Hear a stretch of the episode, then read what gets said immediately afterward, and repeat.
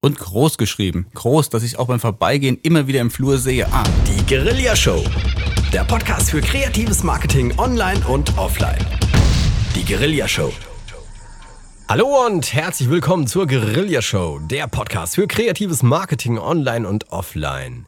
Nur echt auf www.guerillashow.de. Mein Name ist Carlos Sansegundo und bei mir Thomas von Stetten. Hallo, von meiner Seite. Servus und Hallo Thomas, alles fein bei dir? Alles fein, vielen Dank. Oh, sehr fein. Carlos, wir haben auch ein feines Thema heute. Ja, wir haben ein feines Thema. Erinnerst du dich noch, was wir letztes Mal gemacht haben für die Hörer, die vielleicht äh, gerade einschalten? Ja, wir hatten das letzte Mal überlegt, wie wir unsere virtuelle, virtuelles Unternehmen, das wir gerade aufbauen, mit einem Logo beglücken. Also wie, wie entsteht ein Logo? Wie gestaltet man ein Logo? Wie baut man ein Logo oder lassen wir es bauen? Das sind alles Themen gewesen, die haben wir das letzte Mal besprochen. Und wer noch nicht genau da informiert ist, einfach die letzte Sendung nochmal anhören. Und heute gehen wir einen Schritt weiter mit unserem Logo. Genau, also wir sind ja noch in dieser Serie drin, in der wir eben sagen, wir machen jetzt ein Start-up ähm, und gründen Unternehmen, machen uns selbstständig und äh, begleiten ein virtuelles Unternehmen, das wir bei uns jetzt äh, der Biobäcker genannt haben. Und ähm, da waren wir jetzt eben schon dabei. Wir haben einen Namen gefunden, wir haben, wir haben die Idee halt eben vorher gehabt, wir haben uns die Marke jetzt auch schützen lassen, haben uns ein Logo basteln lassen von einem Grafikdesigner und jetzt geht es eben den Schritt weiter, die Visitenkarte. Und ich habe letztens mal wieder mich persönlich dabei ertappt, keine Visitenkarten im Geschäftstermin dabei zu haben, weil ich ja sehr stark im Internet verhaftet bin. Und da habe ich mich wieder geärgert, weil ich dachte, Mensch, Carlos, ähm, das ist etwas, das gehört zum Einmaleins im Geschäftlichen. Man muss die Visitenkarten dabei haben. Gleich, ob man nur online stattfindet oder nicht. Visitenkarten sind ein Muss.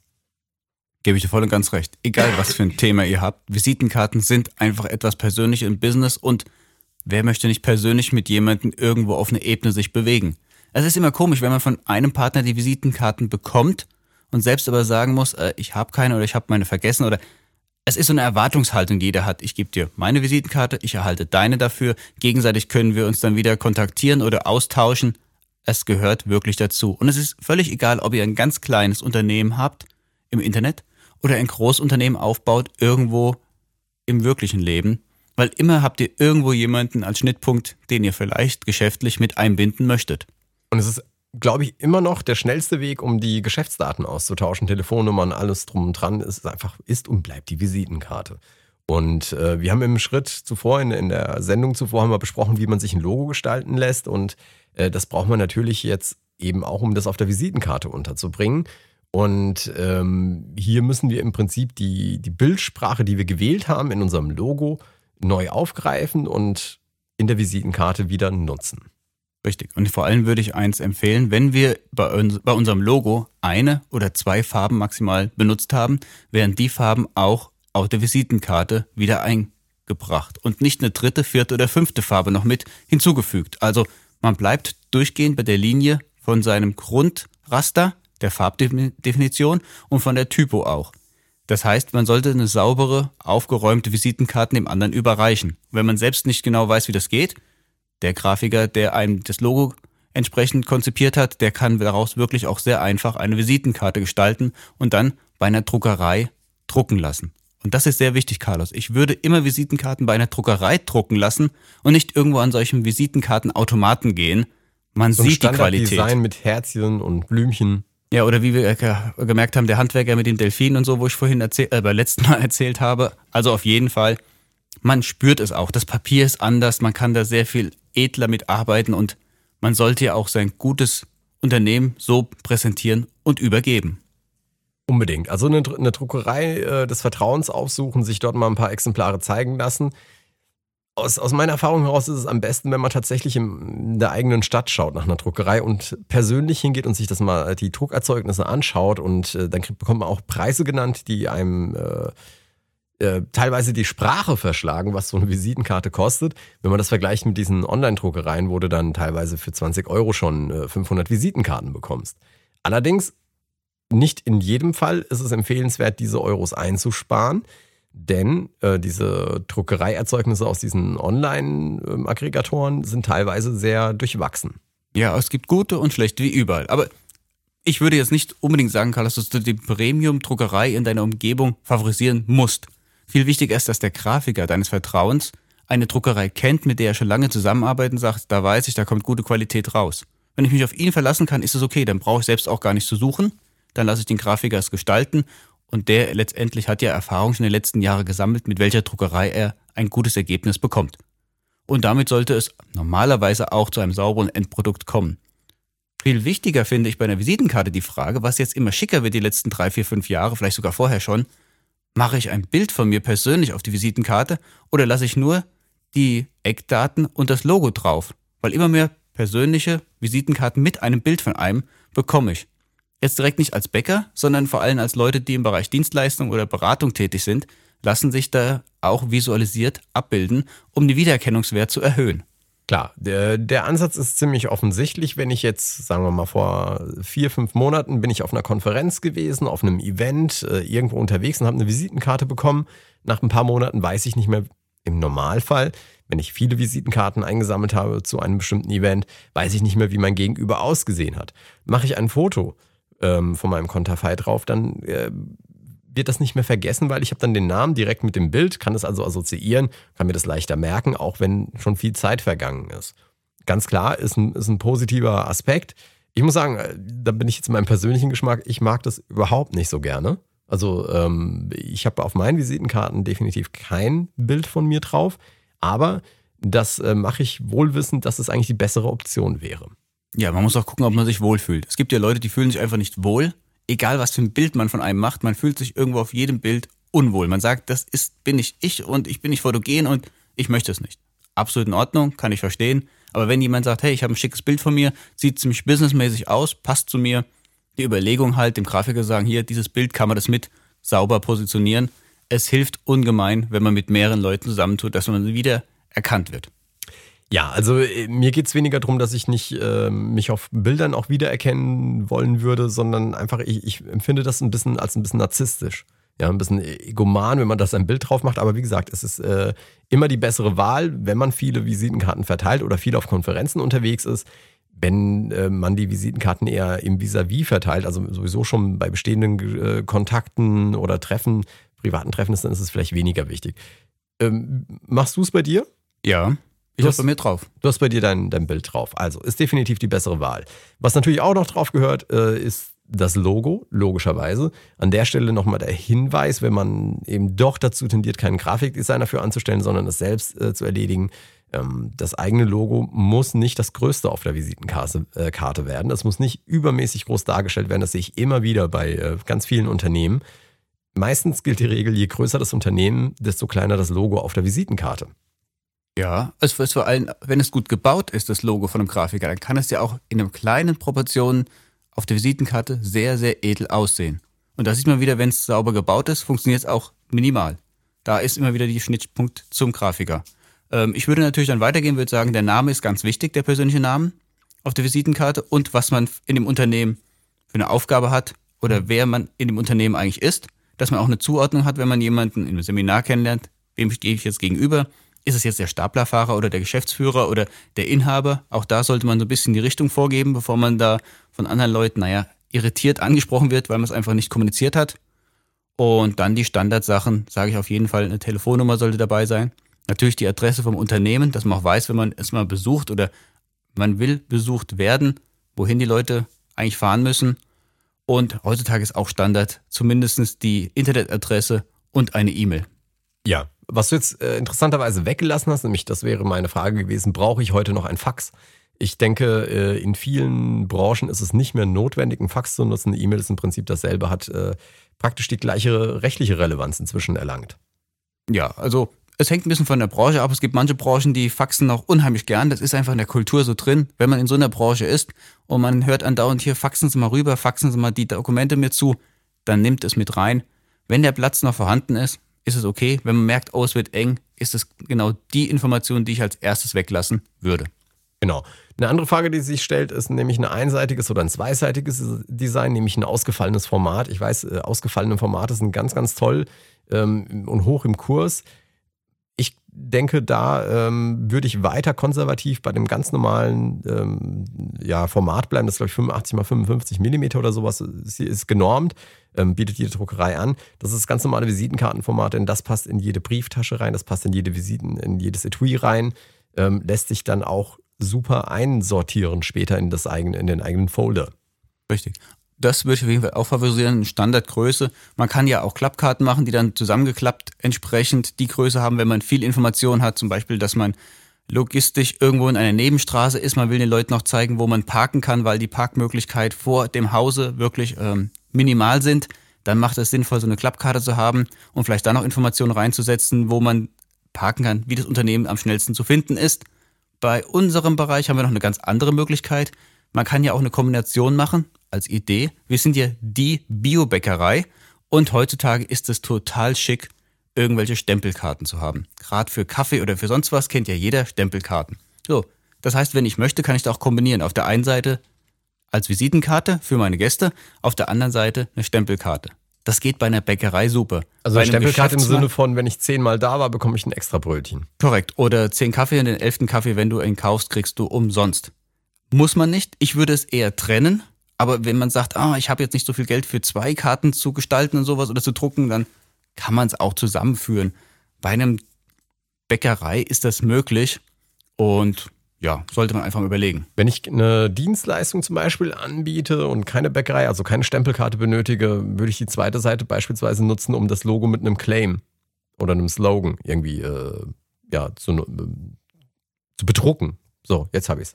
Ja, zu bedrucken, das ist super. Oder man kann sogar eine Bullet Point, also eine Aufzählung machen mit so Bullet Points, wo man sagt, wir bieten das und das und das und das an, wenn sich das ergibt. Wenn man also ein Portfolio hat von bestimmten Bereichen und man will das sauber kommunizieren, kann man die eine Seite der Karte benutzen für die ganzen Informationen der Adresse, der Kontaktdaten und auf der anderen Seite kann man schön klar strukturiert, aufbereitet jemanden vermitteln, was man eigentlich anbietet. Ja, es gibt Branchen, die viel auf Messen herum äh, marschieren und dann sich Informationen gerne auf die Visitenkarte notieren. Für die ist es zum einen ganz nützlich, wenn man eben doch nur einseitig arbeitet, also die Rückseite freilässt, damit die entsprechenden Gesprächspartner sich hinten was notieren können. Und äh, zum anderen sollte man dann die Visitenkarten jetzt nicht äh, mit UV-Lack oder, oder Zellophan oder sowas irgendwie bearbeiten. Also wirklich, dass das ganz normale Papier da ist. Ähm, das ist so eine Sache, die mir aufgefallen ist, dass wer viel auf Messen unterwegs ist, da ist es tatsächlich gang und gäbe, dass man dort noch Notizen irgendwie machen kann. Ja, ich würde sagen, Visitenkarten, ähm, da könnten wir zwar auch eine ganze Sendung irgendwie drüber machen, aber jetzt an der Stelle wollen wir ja mehr das äh, Gesamtkonzept ähm, uns überlegen. Also Visitenkarten sind einfach wichtig, um äh, seinem, seinem Gegenüber eben die Kontaktdaten mitzugeben, sich schnell auszutauschen. Abgesehen davon kann man sich, äh, kann man die auch gerne, wenn wir jetzt beim Biobäcker bleiben, wenn jemand reinkommt, neuer Kunde, man ist ganz neu, es ist die Eröffnungswoche oder irgendwas, dann kann man die einfach auch mitgeben als Erinnerung. Die liegen dann, im, im schlimmsten Fall werden sie weggeworfen, ansonsten liegen sie vielleicht irgendwo rum und erinnern denjenigen ab und zu dran. Ja, das kommt auch an, was für eine Produktlinie du hast. Jetzt gehen wir mal einen Schritt weiter und wir hätten zum Beispiel Mittagsbrötchen oder belegte Brötchen. Da kann man die Rückseite wunderbar benutzen und sagen, von 10 bis 2 Uhr bieten wir belegte Brötchen für den, den Betrag an. Immer frisch für Sie zubereitet. Dass die Mittagspause dort vielleicht eine Möglichkeit ist, kurzfristig etwas sich zu holen. Und man weiß, die haben immer belegte Brötchen parat. Oder man hat einen Partyservice zusätzlich und kommuniziert das auf der zweiten Seite. Derjenige, der das Unternehmen besucht, das heißt mein Bioladen, äh, Bio-Bäckerladen, der weiß genau, hey, die haben jetzt auch noch die und die Dienstleistung und auf der Visitenkarte wird das nochmal vertieft. Also da kann man viel in kleinem Bereich erreichen. Genau, gehen wir den nächsten Schritt weiter und äh, sprechen über das Geschäftspapier, denn ähm, so oder so am Ende schreiben wir den ein oder anderen Brief sei es äh, die, als PDF, das ich dann als PDF herumschicke oder ähm, tatsächlich postalisch versende. Wir brauchen ein Geschäftspapier. Hier gilt dasselbe wie auch bei der Visitenkarte. Wir haben ähm, uns vom Grafikdesigner ein Logo anlegen lassen, eine Corporate Identity, also die Farbe festgelegt und, und die Schriftarten. All das gilt natürlich auch auf das Geschäftspapier zu übertragen. Richtig. Und es sollte auch sauber gesetzt sein, dass genug Fläche übrig bleibt, um meinen Brief oder meine Rechnung oder was auch ich damit umsetze, zu gestalten und es sollte klar erkennbar sein, die Informationen, die ich sowieso aufdrucke. Meistens sind ja auch Kontaktdaten oder irgendwelche anderen Informationen schon vorgegeben auf dem entsprechenden Papier. Und da sollte man gucken, wie habe ich mein Raster von meinen Briefen oder von meinen Rechnungen, dass sich da nichts überschneidet oder ich dann irgendwo in so einen Bereich reindrucke. Ansonsten, wie überall, das, was wir schon als, ja, Wiedererkennungswert aufgebaut haben. Die Schrift, die Farben und die Position des Logos sollte auch hier sich widerspiegeln. Zeigt einfach eine gewisse Professionalität und es gehört mit dazu. Ja, auf jeden Fall, wenn äh, man dann auch die Rechnung irgendwie schreibt, dann sollte in der Fußzeile auch noch die Bankverbindung angegeben werden, möglichst lesbar alles. Ähm, aber viel mehr kann man eigentlich dazu eigentlich nicht sagen. Ich, es gibt Leute, die natürlich dann sagen, oh ja, Geschäftspapier drucken kostet wieder viel Geld. Bei diesen ganzen Online-Druckereien bist du unter 100 Euro, glaube ich, für ich weiß nicht wie viele. Also richtig viel was, was eine ganze Zeit lang reicht. Äh, das sehe ich jetzt nicht so als Grund dagegen. Ich würde sagen, für mich gehört, ähm, wenn ich so ein Unternehmen starte oder äh, eine Dienstleistung anbiete, das gehört dazu, dass du eben ähm, eine Visitenkarte und Geschäftspapier hast, mit denen du dann postalisch herumschickst. Ja, und die meisten Grafiker, die bieten es ja auch an, die sagen, wir bieten das Logo an, wir gestalten ihnen das Logo und machen dann auch noch die Visitenkarten und das Briefpapier, sodass das einen Guss ergibt. Ist meistens in der Dienstleistung mit dabei. Kommen wir jetzt mal zu einem ganz spannenden Punkt. Und zwar ähm, wir, wir, sind beim, wir sind der Biobäcker nach wie vor. Und der Biobäcker wird ja irgendwann vermutlicherweise eine, äh, eine Eröffnung machen, eine erste Eröffnung. Und darauf wollen wir natürlich hinweisen. Und da gibt es verschiedene Möglichkeiten darauf hinzuweisen. Wenn wir jetzt lokal begrenzt sind, also regional irgendwie als Ladengeschäft, da bietet es sich doch beispielsweise an, die Leute zu dieser Eröffnung einzuladen oder ihnen auch Informationen mitzugeben, warum man jetzt plötzlich da aufmacht. Ja, also jetzt fangen wir mal an zu rastern. Also ich würde, wenn ich einen Bio-Bäckerladen aufmache, auf jeden Fall die umliegende Nachbarschaft anschreiben mit einem Brief oder vielleicht sogar persönlich kurz vorbeigehen, abends, um die einzuladen. Dass dieser, der ganz intime Bereich persönlich irgendwie angesprochen wird, weil das werden wahrscheinlich auch meine besten Kunden sein können, wenn ich sie überzeuge, dass ich der beste Bäcker für sie bin. Und wenn ich persönlich vorbeikomme, ein paar Tage vorher, und lade sie ein und Sag ihm persönlich, wir machen in vier Tagen auf. Ich würde Sie persönlich gerne einladen zu einem Glas Sekt und vielleicht zu einem belegten Brötchen, um unsere Eröffnung mit uns gemeinsam zu feiern. Dann hat es einen ganz starken Impuls bei denen und ich kann mir vorstellen, dass viele Leute dann auch diese persönliche Einladung annehmen und an dem Tag, wo ich eröffne, da sein wird. Das heißt, der engste Bereich meiner Nachbarschaft würde ich auf jeden Fall persönlich ansprechen. Gut, es funktioniert natürlich bei sowas wie einem Ladengeschäft, einem Bäcker unheimlich gut. Da kannst du tatsächlich mal rumlaufen. Das erfordert wahrscheinlich auch nicht mehr als einen Tag, irgendwie herumzulaufen. Was dann natürlich auch äh, sich anbietet, wenn du schon mal persönlich vorbeischaust, dass du ihnen vielleicht einen kleinen Flyer mitbringst zur Eröffnung, so irgendwas gedrucktes hinterlässt. Vielleicht, wenn du das nicht hast, dann zumindest äh, die Visitenkarte da lässt auf die man irgendwie noch ähm, auf die Eröffnung hinweist. Aber auf jeden Fall irgendwas da lassen. Nicht nur einfach persönlich vorbeischauen, sondern auch noch so einen kleinen Reminder, weil du gehst ja nicht äh, einen Tag vorher hin, sondern drei, vier, fünf Tage, vielleicht auch eine Woche vorher, äh, siehst du die Leute, damit sie sich äh, auch daran erinnern. Genau, also Flyer ist ein hervorragendes Produkt, äh, die hervorragende Werbemedium, um sein Produkt seine Dienstleistung zu kommunizieren. Also der Flyer hat ja noch einen großen Vorteil. Die Leute, die ich persönlich einlade, kann ich den Flyer übergeben, dort lassen. Aber ich kann auch weitergehend den Flyer dann verteilen oder verteilen lassen. Das heißt, ein Flyer hat eine ganz große Bewandtnis im Bereich der Aufmerksamkeitserzeugung, wenn ich regional irgendwo etwas kommunizieren möchte. Es ist halt wie bei allem so ein kleiner Haken, den viele Leute nicht mit einbeziehen bei ihrer Budgetplanung. Ein Flyer zu also mal entwickeln lassen vom Grafiker und dann drucken lassen ist eine Sache. Das kostet ein Faktor X. Manchmal kostet aber auch zwei oder dreimal so viel, den Flyer wirklich ordentlich zu verteilen. Entweder man macht es selber, dann ist man manchmal zwei, drei Tage, vier Tage unterwegs, oder man lässt es verteilen. Und dann hat man zwei Möglichkeiten. Es gibt so Verteiler oder Studenten oder ähnliche Leute, die das für dich verteilen in der größeren Umgebung. Oder ich mache es dann als Einleger in einer Tageszeitung oder das ähnliches. Das wird dann aber auch richtig teuer und hat einen höheren Streuverlust. Ja, also das ist definitiv wichtig. Wir sind jetzt hier tatsächlich im, im Werb Werbung machen, im Marketing mit drin. Ähm, dieser Flyer muss die Zielgruppe erreichen. Es hilft nicht, wenn ich diesen Flyer machen lasse und der dann bei mir in der Garage versauert oder äh, im Ladengeschäft irgendwie drin ist, wo ihn niemand mitnimmt. Man muss ihn eben an die Leute bringen und das sollte man im Vorfeld planen. So generell, wer, wer vielleicht die, diese ganze Serie, die wir hier machen, hört und dann erst sein Unternehmen plant, ähm, der hat äh, vielleicht jetzt die Chance, entsprechend viel Budget auch dafür frei zu, äh, zu schaufeln, sozusagen, oder sich dafür zu reservieren. Ähm, was gehört denn auf, auf so einen Flyer drauf? Angenommen, wir bleiben mal bei dieser Eröffnung. Wir machen mit unserem, mit unserem Biobäcker machen wir noch eine Eröffnung. Und mit diesem Flyer wollen wir vorneweg schon eben sagen, hier, wir sind da, wir sind neu. Ähm, meiner Ansicht nach müsste auch noch auf dem Flyer drauf, was an uns äh, so besonders ist. Ne? Also das Alleinstellungsmerkmal. Wir sind der Bio-Bäcker, auch wenn es jetzt aus dem Namen in unserem Fall herausgeht, aber nochmal drauf betonen, gesunde ähm, Ingredienzien, alle, alles aus natürlichem Anbau und was halt eben noch dazugehört. Das würde ich schon drauf notieren und eben auch klar machen, äh, komm bitte hier hin zur Eröffnung. Aber nur die Informationen einfließen lassen auf den Flyer, die notwendig sind. Nicht den Flyer zu stark überladen. Das ist auch ein wichtiger Faktor, den manche Leute irgendwo nicht berücksichtigen. Die müssen alles reinsetzen, bis zum letzten i-Tüpfelchen, noch die Firmenphilosophie und wie das entstanden ist. Und ein Flyer ist ein Instrument, wo sehr kurz die Information erfasst wird und dann meistens, wenn er gut gemacht ist, irgendwo hingehangen wird, an die Pinnwand oder sonst irgendwo, bis der Tag X kommt, wenn es jetzt eine Eröffnung ist. Wenn ich zu viel da drauf setze, also Sachen, die auch gar nichts damit direkt zu tun haben, dann wird es überladen. Es sieht erstens nicht so schön aus, es ist unübersichtlich und die Leute würden tendenziell das Ding eher auch entsorgen. Es ist einfach nicht greifbar. Und man muss sich halt im Vorfeld überlegen, an welcher Position sind die markantesten Punkte. Also, wenn wir wirklich einen Flyer machen, nur für die Eröffnung oder für die Eröffnungsphase, würde ich sagen, dass man sagt, wir öffnen an dem, dem Datum und innerhalb von einer Woche bieten wir Ihnen einen Kaffee to go für ein Euro als Willkommensgeschenk. Dann kann man den Flyer eine Woche benutzen, weil er hat eine Woche Gültigkeit, obwohl wir hauptsächlich nur auf die Eröffnung darauf hinweisen. Die Rückseite kann auch kurz verwendet werden, wie du schon gesagt hast, dass wir nur regionale Produkte haben, auf Bio einen großen Wert legen, transparent sind und jederzeit auch gerne Ihre Fragen beantworten. Ansonsten einladen, kommen Sie vorbei, überzeugen Sie selber. Wir haben die Angebote, wir freuen uns auf Sie.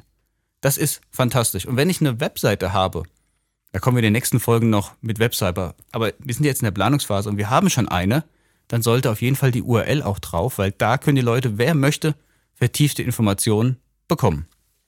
Was auch ganz wichtig ist, du hast es ja vorhin gesagt, wenn ein Flyer erfolgreich irgendwo landet, dann liegt der irgendwo oder wird im besten Fall an irgendeine Pinnwand gepinnt.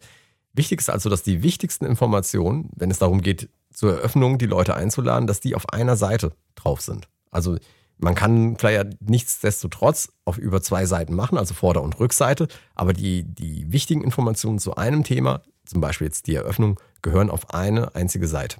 Und groß geschrieben. Groß, dass ich auch beim Vorbeigehen immer wieder im Flur sehe, ah, am Samstag, den so und so vielten, da machen die auf, da wollten wir doch hin. Und jedes Mal, wenn ich vorbeilaufe, sehe ich groß diese Zahlen stehen. Ganz klein links, irgendwie unten, bringt nichts. Genau. Wichtig ist auch wieder, dass wir dieselben Farben und so weiter verwenden, dass ähm, im Prinzip der, die Zielgruppe, der Konsument immer Bescheid weiß, zu wem er da geht. Ne? Da, das habe ich auch schon erlebt, dass dann irgendwie die Flyer ähm, andersfarbig gestaltet wurden oder dass auch mal Werbung andersfarbig gestaltet wurde als die eigentliche Corporate Identity und das funktioniert einfach nicht, weil ich dann nicht auf Anhieb weiß, worum es geht. Manchmal reicht es eben, wir hatten äh, über, über ein Logo vielleicht in Form eines Gütesiegels gesprochen.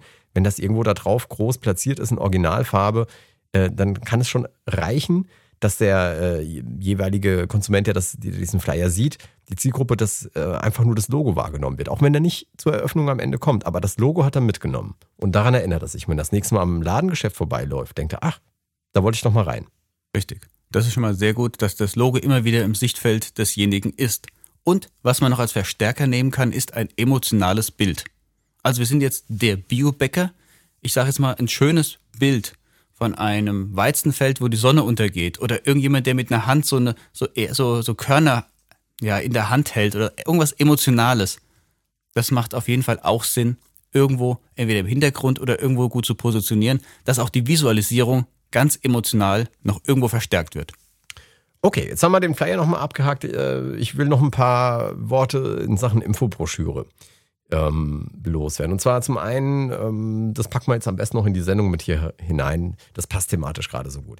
Ich bin gerade drauf gekommen, als du sagtest, äh, es gibt dann Leute, die einfach möglichst viel in, in, in, so eine Infobroschüre reinpacken wollen. Das ist ein ganz, ganz gewöhnliches Problem, das wirklich, äh, oder auch ein Flyer, dass das generell alle Druckerzeugnisse, weil man sich dann denkt, oh, da muss ich ja jetzt den Grafiker bezahlen, da muss ich den Druck bezahlen, ich muss es noch irgendwie an Mann und Frau bringen. Also das kostet alles so viel Geld.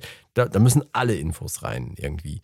Ähm, das funktioniert nicht. Insbesondere bei Infobroschüren ist mir das gerade vor äh, einer Weile auch wieder äh, äh, passiert, wo dann einfach zu viele Infos drin sind, weil ich mir, mir gewünscht hätte, man hätte einfach nur die Hälfte hingeschrieben und dafür mehr emotional mit Bildern gearbeitet in irgendeiner Art und Weise. Aber es war an der Stelle halt wichtig, die und die und die und die und die Infos zu bringen, weil es als Ersatz für in dem Fall vielleicht eine Webseite herhalten musste. Jetzt ist natürlich die Frage, wenn ich keine Webseite habe und keine andere Möglichkeit habe, mit meiner Zielgruppe zu kommunizieren und im, im Prinzip das Ganze drumherum zu erklären, dann packe ich das alles in eine Infobroschüre rein.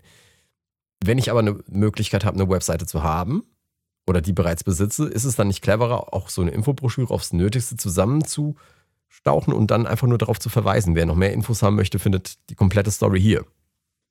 Ich würde die Infobroschüre sowieso themenrelevant erstmal aufbauen und vielleicht sogar zwei oder drei Broschüren mal anplanen, bevor ich alles reinpacke in einer Broschüre. Ich gehe erstmal von unserem Biobäcker aus. Der hat ja zum Beispiel eine wunderbare Möglichkeit, den Leuten zu vermitteln, welche Produkte man verwendet, wie der Ablauf ist, wie die Sicherheit ist, dass man auch irgendwo ein gutes Gefühl hat, das sind wirklich Bioprodukte, wie vielleicht auch irgendwo der Anbau stattfindet. Und das langt.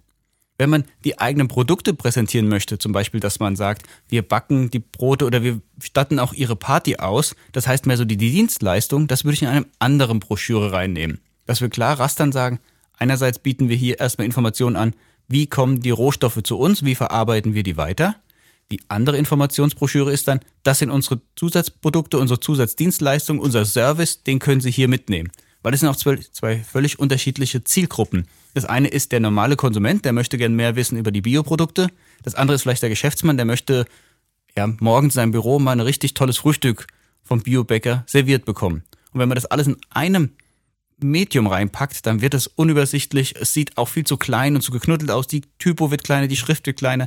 Kein Platz mehr für Bilder, wie du gesagt hast. Das ist natürlich nicht so schön. Deswegen ruhig mit zwei oder drei kleinen Broschüren arbeiten. Entsprechend derjenige, der danach fragt, ihm das auch geben. Und wer natürlich eine Webseite hat, super.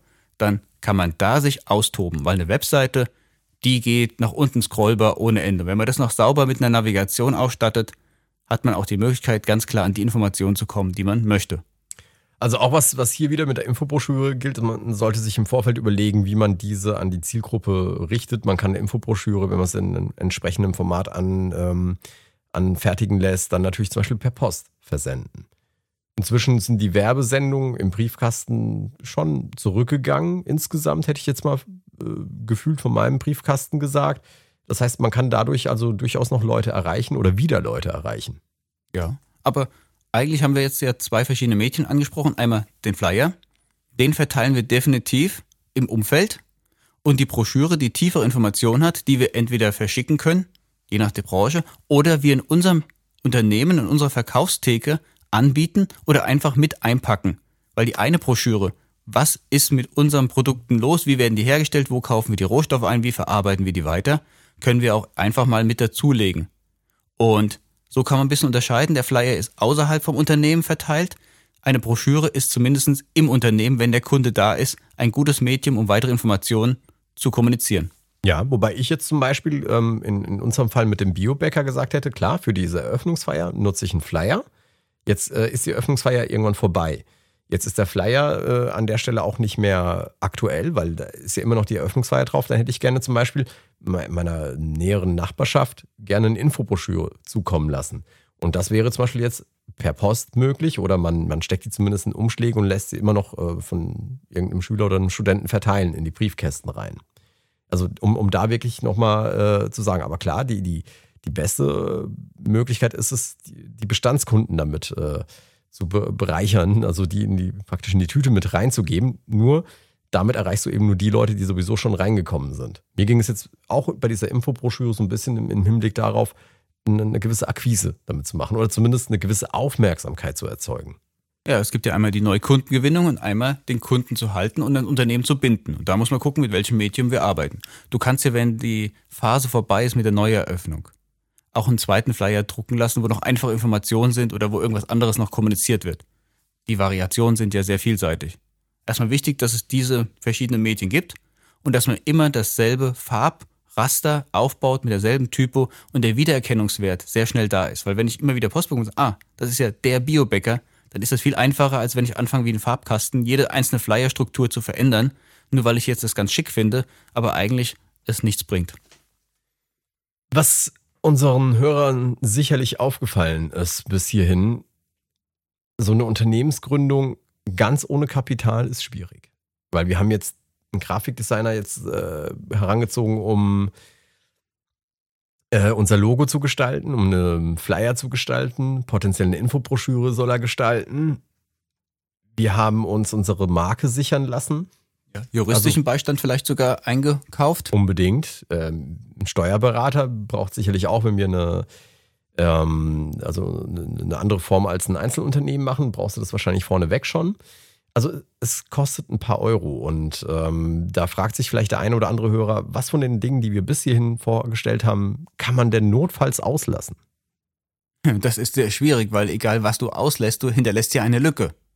Und wir haben ja nicht nur das jetzt, wir haben ja auch ein Grundbudget noch irgendwo eingeplant für die ganzen Sachen, die wir brauchen, um unser Business aufzubauen. Also ein Bäcker braucht ja einen Ofen, der braucht bestimmte Maschinen, der braucht einen Verkaufsraum, der braucht viele andere Sachen auch noch. So, egal was du weglässt, irgendwas wird dann eine Lücke so auftören sich, dass auch nicht mal geschlossen wird. Nehmen wir an, ich brauche jetzt keine, keinen Ofen, dann kann ich nichts backen. Das ist ja Quatsch. Wenn ich nicht nach außen kommuniziere sauber, werden weniger Leute darüber informiert werden.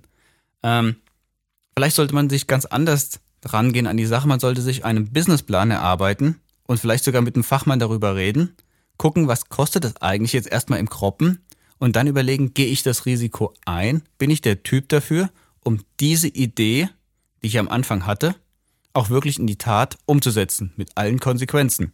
Oder sage ich irgendwann mal zu mir selber, nee, ich bin kein risikogrosser Typ und ich hatte eigentlich mit weniger Kapital gerechnet und jetzt hat mir das ein Profi mal die Summe gezeigt und ich müsste so viel Kapital aufnehmen bei irgendeiner Bank oder so etwas, das ist man doch zu viel. Also ganz klar zu sich auch sagen, dieses Risiko gehe ich ein oder dieses Risiko ist mir zu hoch, ist eine Entscheidung, die ich vorher auch treffen sollte, als wenn ich dann später anfange, etwas wegzustreichen.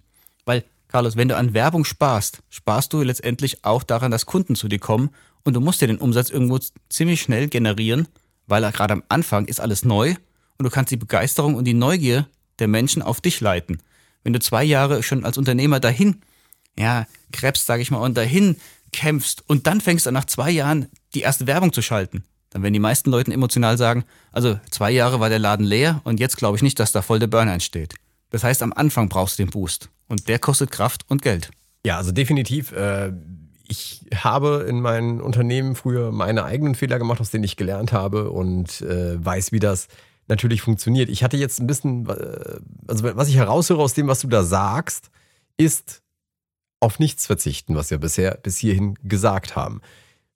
Ich habe jetzt ein bisschen darüber nachgedacht, dass, dass meine Fragestellung, ähm, klar, du hast jetzt den Bäcker wieder im, Hinter, im Hinterkopf und der hat natürlich ein gewisses Kapital. Keiner überlegt sich, er wird jetzt, äh, macht eine Bäckerei auf, wenn er nicht sowieso ein bisschen Kapital da hat, weil, wie du sagtest, er braucht einen Ofen, er braucht ein Ladengeschäft und, und, und, und. Ich habe so ein bisschen an diese ganze ähm, Online-Branche ein bisschen gedacht, wo ganz viele Leute tatsächlich einfach loslegen und, und irgendwelche Dienstleistungen anbieten und sich über all diese Dinge, die wir hier haben, gar keine Gedanken machen, weil sie auch gar kein Kapital im, im ja, einfach nicht haben.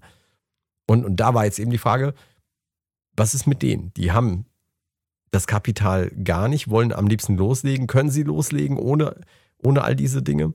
Ja, nein. Ich hätte aus dem Bauch raus dir einfach nur zugestimmt und gesagt, ein bisschen Kapital braucht man, sollte man haben oder sollte man sich irgendwie zusammenklauben oder daraufhin sparen, um all das zu erledigen.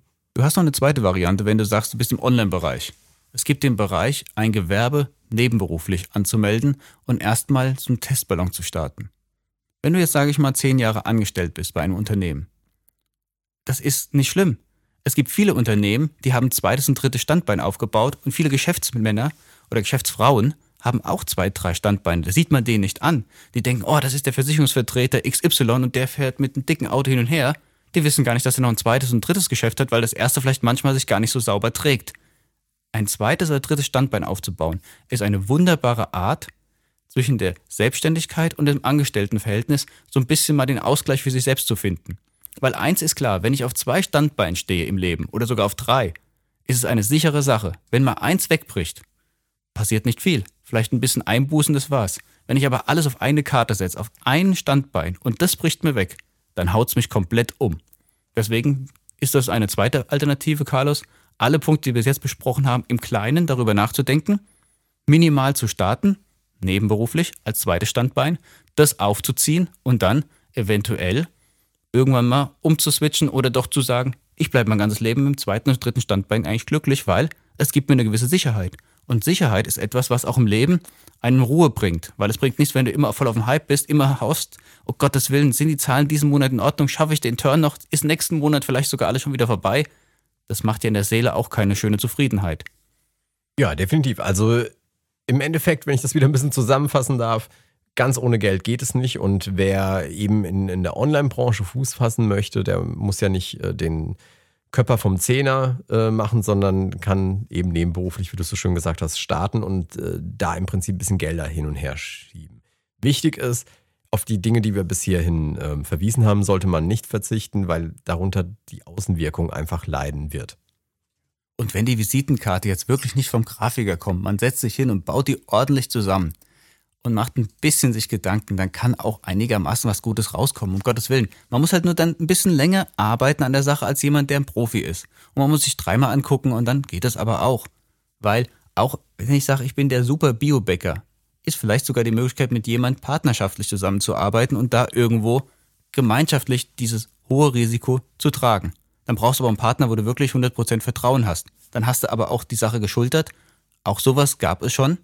Und ich habe sogar schon Cafés erlebt, die wurden um 17.30 Uhr geöffnet und um 21 Uhr geschlossen, weil jemand das als zweites Standbein gemacht hat, ein Café. Und es hat trotzdem funktioniert. Und der Laden war 17.30 Uhr bis 21.30 Uhr voll. Und er hat gut davon gelebt, als zweites sauberes Standbein zu seinem Tagesgeschäft. Natürlich muss er dann der Typ sein, der nach dem einen Business auch noch das zweite eröffnet, aber der hat sich glücklich gefühlt und selbst ein Café ging an der Stelle sauber über die Bühne als zweites Standbein.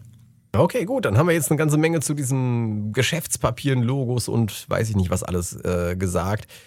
In Zukunft wird es auch noch das Thema Eröffnung geben. Doch bevor wir uns, äh, ich vermute mal, in einer der nächsten Sendungen auch mit dem Thema Eröffnung auseinandersetzen, werden wir darauf ähm, mal eingehen, wie man sich überhaupt bekannt macht. Also wie mache ich in irgendeiner Art und Weise meine Zielgruppe darauf aufmerksam, dass es mich jetzt neu hier gibt. Und das soll Thema der nächsten Sendung sein. Du meinst außerhalb von Flyern und Visitenkarten, was es da noch gibt, sich irgendwo nach außen zu präsentieren? Genau. Einfach der nächste Schritt. Sehr schön. Der nächste Schritt. Gut, würde ich sagen, für die äh, Show war es das gewesen. Wir hören uns in zwei Wochen wieder hier auf www.guerillashow.de. Das waren Thomas und Stetten und Carlos Sansegundo. Bis dahin. Macht's gut. Die Guerilla Show. Der Podcast für kreatives Marketing online und offline. Die Guerilla Show.